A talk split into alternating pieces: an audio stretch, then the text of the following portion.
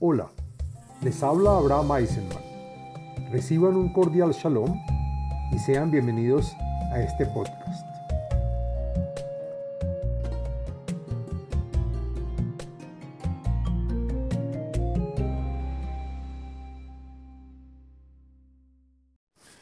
Shalom Aleichem.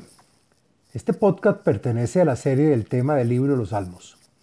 En este podcast del contenido de los salmos hablaremos del salmo número 64, el cual trae beneficios y es recomendable, entre otros, para neutralizar los malos deseos de las personas, también para librarse de accidentes al atravesar un río o al estar en alta mar, para entender y analizar de forma completa un suceso y otros beneficios más. El Salmo 64 contiene 11 versos y pertenece al segundo libro de los Salmos, al día de la semana martes y al día de fecha 11 del mes. El podcast está dividido en cuatro partes. El contenido del Salmo, la segulota y beneficios del Salmo, las meditaciones del Salmo y la explicación y comentarios de cada verso en este. Bueno, Hablemos de qué se trata el Salmo número 64.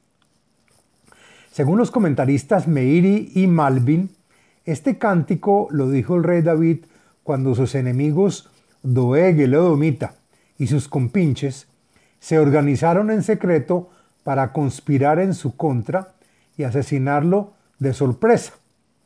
Así es como el rey David desea y le pide a Hashem que estos malhechores reciban su merecido de la misma forma como planeaban hacerlo con él. Y así fue lo que ocurrió, para beneplácito de los justos y tzadikim fieles y rectos de corazón. Según lo que cuentan los historiadores, el rey David, con inspiración divina, profetiza lo que le ocurrirá a Daniel, quien fue arrojado a una fosa con leones, de la que salió ileso gracias a la intervención divina. Según Rashi, el rey David reza por Daniel para que se salve. Daniel es descendiente de la tribu de Yehudá, la que es simiente del rey David. Bueno, ahora hablemos de la segulot del Salmo número 64. Encontré en varios libros y fuentes la siguiente segulot o beneficios para los cuales se puede adoptar y están relacionadas a este salmo. La primera es para descubrir las trampas que te han tendido tus enemigos. También sirve para neutralizar los malos deseos de las personas. Asimismo, para librarse de accidentes al atravesar un río o estando en alta mar. Y por último, para observar con claridad y entender el cuadro completo de lo que está en juego. Bueno, hablemos de las meditaciones del, Salmo número 64. Encontré una meditación relacionada a este salmo y está recomendada por la página de Facebook Kabbalah y Torah en expansión. Trae un nombre sagrado para meditar y son las letras Shim Mem y se pronuncia Shem. Dice la página que los navegantes que recen con devoción el Salmo número 64 terminarán su viaje sin accidentes y llegarán a, su destino con buena salud. Se debe meditar el santo nombre de Shin Men o Shem. Bueno, ahora hablemos de la explicación del texto del Salmo número 64. Lo siguiente es la explicación del contenido y los comentarios del texto del Salmo. La Menatseach Mismorle David. El Salmo fue escrito para el levita, director de los que tocan un instrumento y cantan en el templo sagrado. Salmo escrito por el rey David. Shma Elohim Koli Besihi. Mi pahat oyev titzor hayai. Elohim, escucha y recibe la voz de mi oración en los momentos que te converso y te cuento mis problemas, los cuales me generan miedo causado por mis enemigos que me quieren aniquilar. Custodia mi alma, sálvame de ellos. Tastireni misot mereim, merigshaat poalei aven. Cúbreme y sálvame de la pandilla de los malvados, agregan los comentaristas Ebenezer, Meiri y Malvin, que se reúnen en secreto para planear cosas dañinas en mi contra, aquellas nefastas personas que tienen metas perversas. Asher Shanenu Hajeref Leshonam Darhu Hitzam Mar.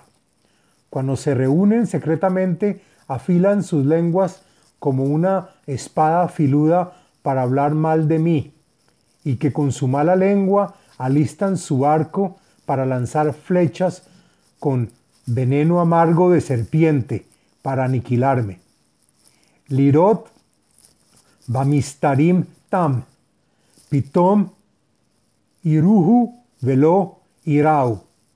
Sus arcos fueron templados para disparar de repente sus flechas a gente honesta y desprevenida, y no son disparadas a las personas que los, que los enfrentan a combatirlos, pues como decimos, lo hacen a escondidas para que no los vean, pero el comentarista Radak agrega que de Hashem no pueden esconderse. Yehaskulamo davar ra, Yesapru litmon mokshim, ambru mi ire lamo. Estos malhechores se soportan uno al otro para hacer el mal, creyendo que hacen justicia, pero sienten miedo de hacerlo de forma descubierta. Desarrollan entre ellos cómo tenderme trampas tal que no me dé cuenta de sus actos y piensan en sus corazones que no habrá quien los descubran ni reconozca sus fechorías. No creen que Hashem está en el cielo y ve todo lo que ocultan. Yehapsu olot, tamnu jefes mehupas, bekerev ish belev amok. Pero dado a que no encontraron en mí ningún mal acto, buscarán conflictos o asuntos del pasado. Agrega el comentarista Malvin para poder justificar sus malos actos, rebuscando cualquier cosa en cualquier rincón de todo lo que he dicho, preguntándole a toda persona posible los pensamientos más profundos de mi corazón para poder confrontarlos y juzgarlos. Vayorem Elohim, Hetz Pitom Hayu Makotam. Y como pago a sus flechas disparadas, Elohim les dispara de vuelta, el cual conoce muy bien lo que tienen dentro de su corazón y sabe muy bien de sus maldades. Por cada flecha que de repente agrede, así mismo les caen a ellos los golpes. Tal como pensaban golpearme, ahora son ellos los que los reciben. Vayech Shilehu Aleimu Leshonam Idnodedu Kol Roe Bam. Las cosas que hablaron de mí y que es la mala lengua o la Shonarra, eso mismo les llegó a ellos. Según los comentaristas Radak Meire y Ibn Ezra, agregan que los malhechores cayeron al mismo hueco de, de falsedades y errores que le habían puesto al rey David, y la caída fue tan grande que su agite fue el reír y burlas de la gente.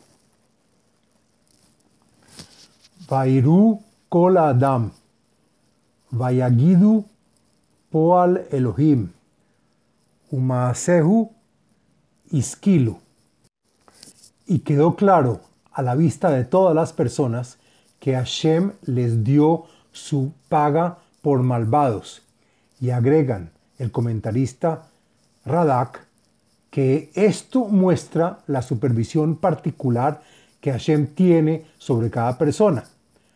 Todos dijeron sin vacilación que Elohim ejecutó su castigo directamente sobre los malos, de la misma manera como ellos querían actuar en contra de David. Los grandes actos de Hashem fueron entendidos por todos.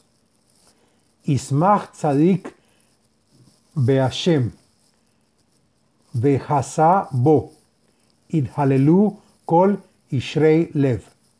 Y entonces se alegrará el justo o tzadik, que ha sido perseguido sin haber hecho nada malo, y desde ahora se, se asegurará y apoyará en las acciones de Hashem con más ahínco. Y todos aquellos de corazón recto que desde el principio estuvieron conmigo y me apoyaron, alabaron a Hashem. Hasta aquí la explicación del Salmo número 64. Fin del podcast del Salmo número 64. Les habló Abraham Eisenman, autor del libro El ADN espiritual, método de iluminación espiritual. Sitio web abrahameisenman.com